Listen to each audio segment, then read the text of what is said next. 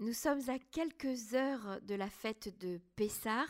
Nous sommes encore tous dans cette agitation que sont les, préparatifs parce qu'on rentre toujours dans Pessar avec précipitation. Et j'ai le plaisir d'avoir avec nous en ligne aujourd'hui pour nous parler un petit peu de Pessar, pour nous préparer à l'esprit, pour préparer aussi notre âme à, à vivre cette fête. Le Rav Dinovitch. Bonsoir Rav, comment allez-vous? Merci beaucoup. Euh, on se prépare euh, à la fête et on espère que cette fête ne sera pas seulement, comme malheureusement très souvent, uniquement une extériorité, mais qu'on va pouvoir toucher l'intériorité de la fête, c'est-à-dire se construire véritablement avec euh, toute la lumière cachée à l'intérieur de cette fête, pour ceux qui, ont le, ceux qui auront le mérite de se connecter à cette lumière caché à l'intérieur de la fête. Alors justement, aidez-nous à nous connecter à cette lumière précieuse et cette lumière cachée qu'on appelle Oraganous, je crois. Euh, la fête de Pessar, quand même, nous parle donc de, de la liberté et, surtout de, de, sortir de la servitude et de l'esclavage. Comment se, se, défaire de l'emprise euh, d'un dictateur, d'un pharaon, euh, comme les Hébreux avaient au-dessus de la tête en permanence? Écoutez, vous touchez un sujet tellement vaste que dans le temps relativement réduit de notre, euh, échange, il va falloir vraiment que Hachem m'aide à toucher les points essentiels. Je rapporterai juste un Zohar très important qui nous dit que juste avant la délivrance finale, tous les dictateurs bibliques reviendront en même temps pour diriger l'humanité tout entière en essayant une dernière fois de transformer l'humanité tout entière en esclave. C'est-à-dire que reviendra Pharaon, reviendra Nabucodonosor, reviendront tous les grands dictateurs, Nimrod. Et le Zohar dit que Nimrod sera à la tête de ce projet, on pourrait dire, euh, euh, ce projet euh, mondial, d'essayer une dernière fois avant la délivrance finale de, de, de limiter énormément, énormément les libertés réelles, les libertés individuelles réelles avec bien sûr une vitrine extraordinaire, de ton frigidaire est plein, tu peux aller au cinéma, tu peux aller en boîte de nuit, c'est-à-dire tu peux faire tout ce qui t'empêchera de véritablement savoir qui tu es. Donc ça, c'est déjà un point essentiel. Deuxièmement, nos maîtres nous expliquent que Pharaon, on sait très bien que la Torah, ce n'est pas l'histoire de nos ancêtres les Hébreux, Pharaon, c'est un modèle fondamental qui traverse toute l'histoire. Je voudrais juste rapporter un point fabuleux. Nos maîtres nous disent que à l'époque, en Égypte, ce n'était pas la peine de placer des soldats autour des chantiers de travaux, des esclaves, parce que personne ne pensait, personne n'imaginait pouvoir s'échapper. Et énormément de commentaires posent une question qui est évidente. Attends, à l'époque de Pharaon, euh, le système, euh, le système euh, d'esclavage était un système terriblement brutal, terriblement horrible. On fouettait, on torturait, on les, les esclaves étaient, excusez-moi, dans une situation tellement catastrophique, comme on le voit dans la Torah elle-même, qu'évidemment que s'il n'y avait pas de soldats autour, euh, même en risquant leur vie, tout le monde se serait échappé de quoi on parle? Alors, l'une des réponses assez extraordinaires est qu'évidemment, nos maîtres, quand ils nous transmettent un enseignement, ne parlent jamais uniquement pour l'époque à laquelle ils parlent, dans le passé ou leur propre, leur propre époque. Comme disent nos maîtres, Chacham Adif Minavi, qu'un Chacham, des fois, dépasse le prophète. C'est-à-dire que leurs enseignements sont des enseignements qui traversent toute l'histoire et bien, bien, bien au-delà. Ils ont voulu nous faire comprendre que juste avant la délivrance finale, le système politique serait tel que personne n'arrivera à ressentir qu'il est véritablement esclave, parce que, donc on n'aura pas besoin de mettre des policiers et des soldats pour euh, empêcher les gens de prendre conscience qu'ils sont esclaves, parce que le système sera de telle manière que tout le monde aura relativement un sentiment de bien-être, mais tout le monde sacrifiera véritablement son être essentiel, sa réflexion profonde, son intelligence profonde au service d'un bien-être très très quotidien d'une certaine manière. Mon frigidaire est plein, j'ai une voiture, je peux aller au cinéma, je peux aller, je peux aller, je peux aller au restaurant, je suis bien. Et donc, ça veut dire que personne ne se rendra compte, juste avant la délivrance finale, qu'on vit dans un esclavage peut-être encore plus terrible que les autres. À mon niveau, et je sais, je suis loin d'être le seul à faire cette différence, je dis que la différence est tout simplement entre la, la dictature et la démocratie. Pendant des millénaires, tous les dirigeants étaient des dictateurs et tous les peuples souffraient réellement et en étaient conscients. ce qui a constamment amené à des révolutions, comme la Révolution française et quantité d'autres. Un jour, tous les dirigeants se sont rendus compte qu'on ne peut pas continuer à faire visiblement du mal aux nations parce qu'elles finissent tout par se, révolter.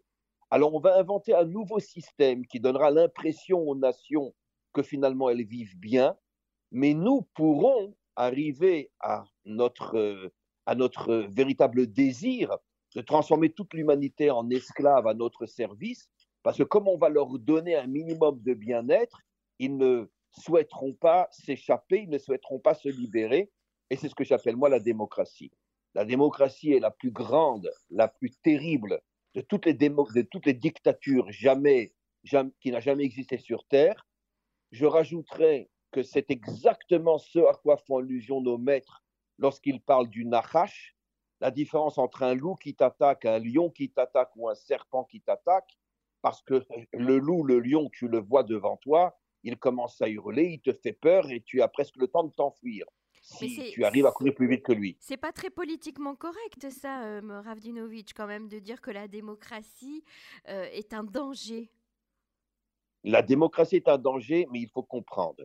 Il y a deux types de direction politique.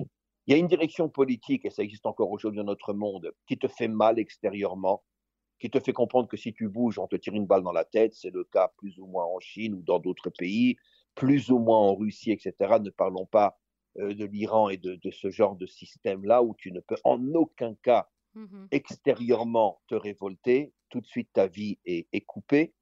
Et il y a la démocratie. La démocratie ne cherche pas à te faire du mal physiquement. Elle ne cherche pas à faire de toi un homme qui a le sentiment qu'il est torturé, qu'il est malheureux. Mais ce qu'elle veut, c'est te vider de ton intériorité réelle. C'est-à-dire te faire entrer dans un système où tu n'as plus le temps d'être avec toi. Mmh tu n'as plus le temps de t'occuper de toi. Tu n'as plus le temps d'être aujourd'hui dans toutes les familles plus ou moins standards. Je vous signale, et vous le savez aussi bien que moi, qu'un enfant à l'âge de 2-3 ans est déjà avec un portable dans les mains. Mmh et donc, euh, et donc euh, tout le système est fait. On connaît tous l'image classique. On rentre dans une famille, on voit le, père avec un, portable, la mère avec un portable, les enfants avec un portable. Personne ne parle plus à personne. Chacun est dans son monde mmh privé, dans son fantasme, dans son illusion. On, nous soumet, Ça veut dire que on nous soumet en fait à quelque chose qui nous dépasse complètement et qui et, duquel on, devient addict en plus. Exactement. Ce qui, en vérité, ce que la démocratie a compris, c'est que ça ne servait à rien de faire du mal à l'homme, un mal qui le ressent. Mmh Ils ont inventé un système extraordinaire, dont la grande majorité n'en est pas conscient, où finalement le but final, c'est de t'empêcher d'être un être humain authentique. On va te transformer en robot, on va te transformer en animal. Tu es, un, tu es d'une certaine manière un esclave du système, et tout en ayant une vie où tu te sens heureux, mais ça, ils s'en fichent. Ce qui compte pour eux, c'est de t'empêcher de te prendre en main. Mmh Et ça a complètement, complètement réussi. À mon avis, on n'est qu'au début. Avec l'avancée de la technologie, on ne sait même pas ce qui nous attend. Il est clair, de très, très, très grands savants le disent dans le monde, on connaîtra peut-être encore, nous, notre génération, un monde où il n'y aura plus d'école, où il n'y aura plus de magasins, où il n'y aura plus rien. D'ailleurs, ils viennent d'ouvrir le premier magasin robotisé à Tel Aviv, où il n'y a personne qui vend sur place ce sont que sur des, boutons sur lesquels tu, tu, tu appuies. Ah, je, je ne sais plus où c'est, mais en tout cas. oui. Ah non, à Tel Aviv, absolument, ils en ont parlé aux informations il y a quelques, il y a quelques semaines. Est-ce qu'il a déjà été ouvert ou il est sur le point d'être ouvert?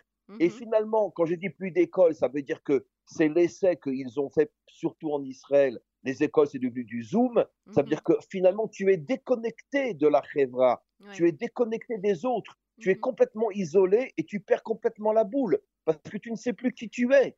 Alors, alors justement, comment, comment on, va, on va rejoindre euh, Pessar et, la sortie d'Égypte, euh, Ravdinovic alors? Alors écoutez, j'ai. Bon, alors encore une fois, c'est mon côté un petit peu ashkénaze, je n'en suis pas trop fier, mais la Torah nous dit quand même que 80% est resté en Égypte et 20% seulement sont sortis. Sur les 20% qui sont sortis, mmh. absolument, sur les 20% qui sont sortis, on sait très bien que pendant 40 ans dans le désert, il y avait constamment des révoltes où une grande majorité de ceux qui étaient sortis voulaient à nouveau rentrer.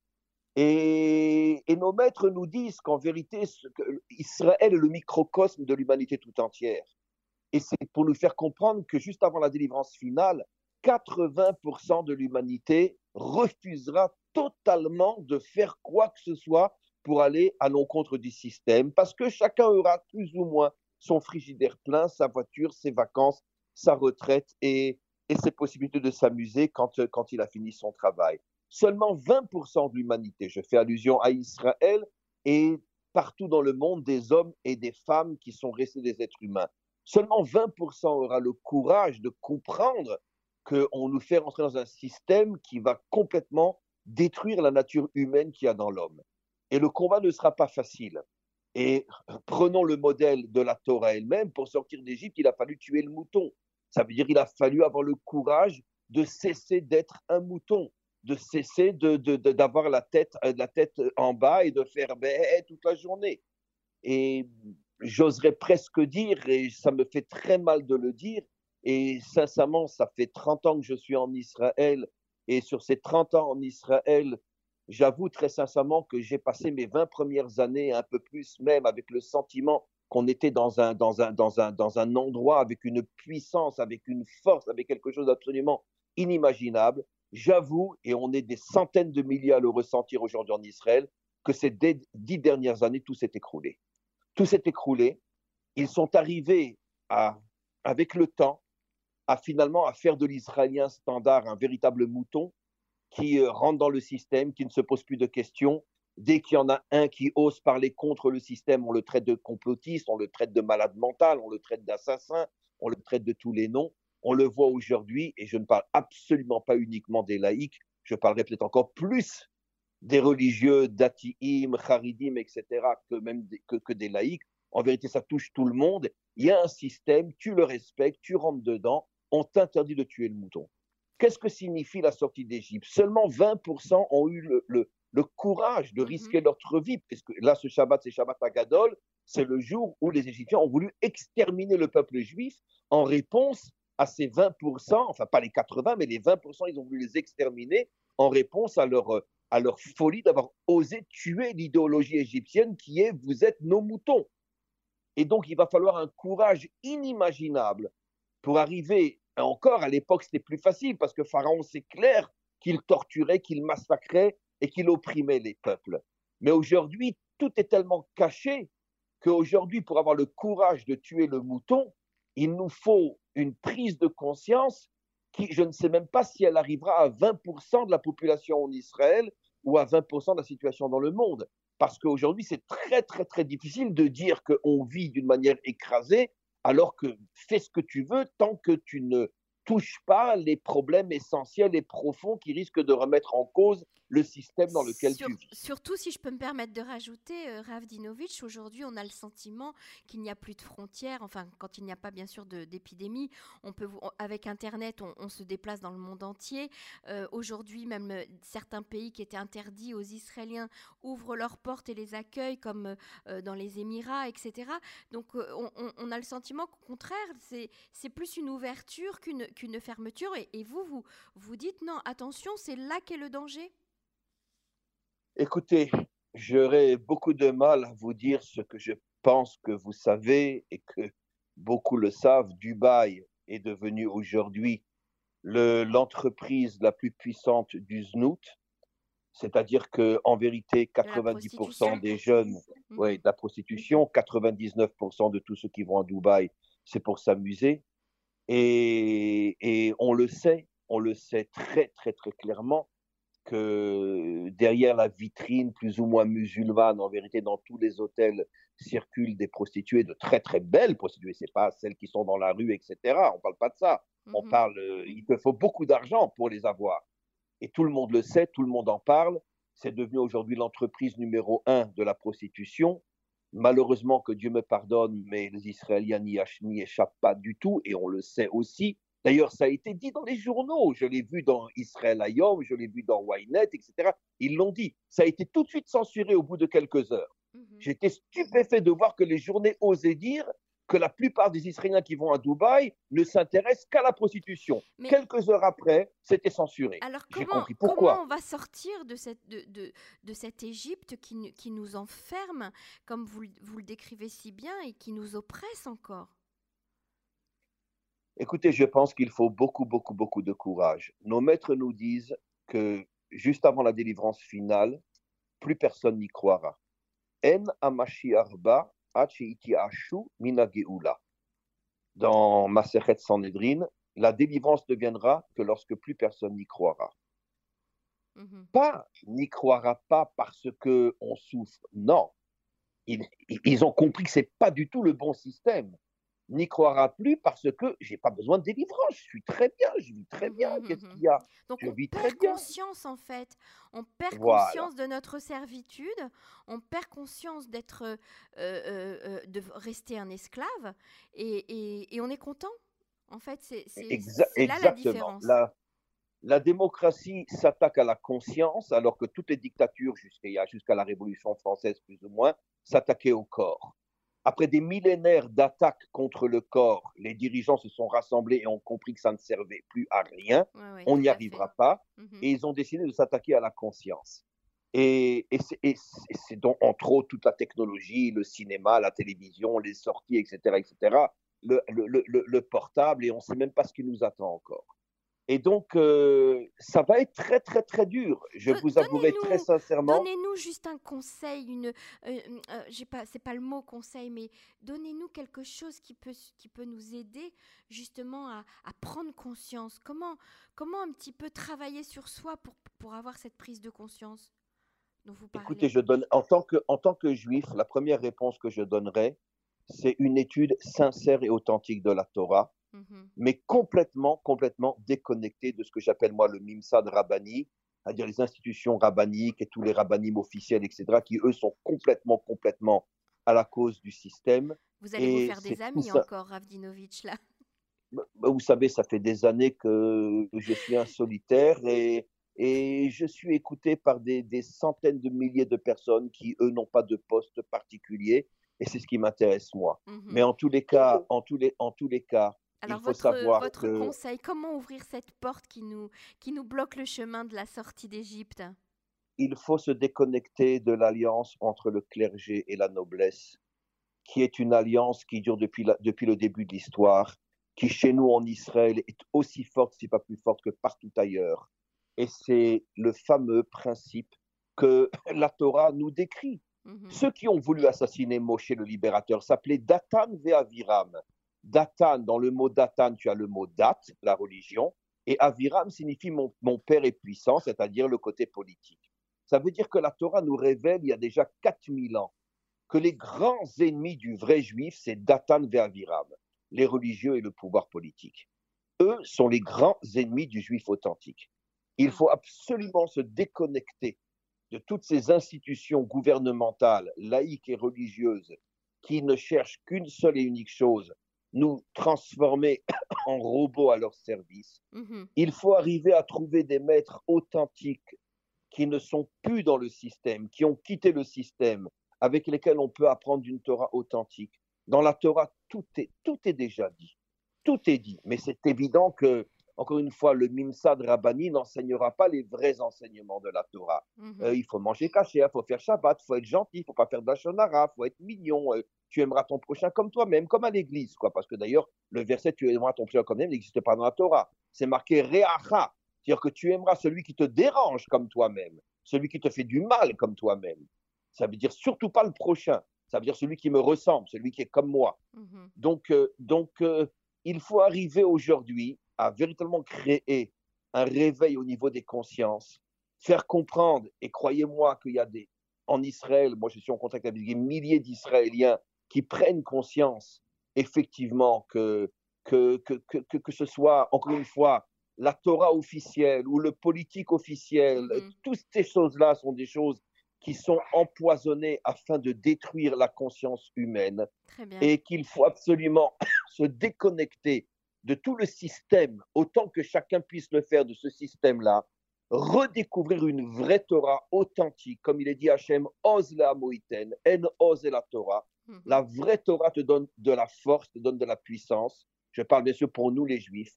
Et si on arrive à retrouver ces maîtres authentiques et cette Torah authentique, ceux qui n'ont peur de rien et qui, et qui véritablement sacrifient leur vie, si j'ose dire, pour réveiller les consciences, c'est dans ce noyau-là qu'on prépare la matrice de la délivrance finale.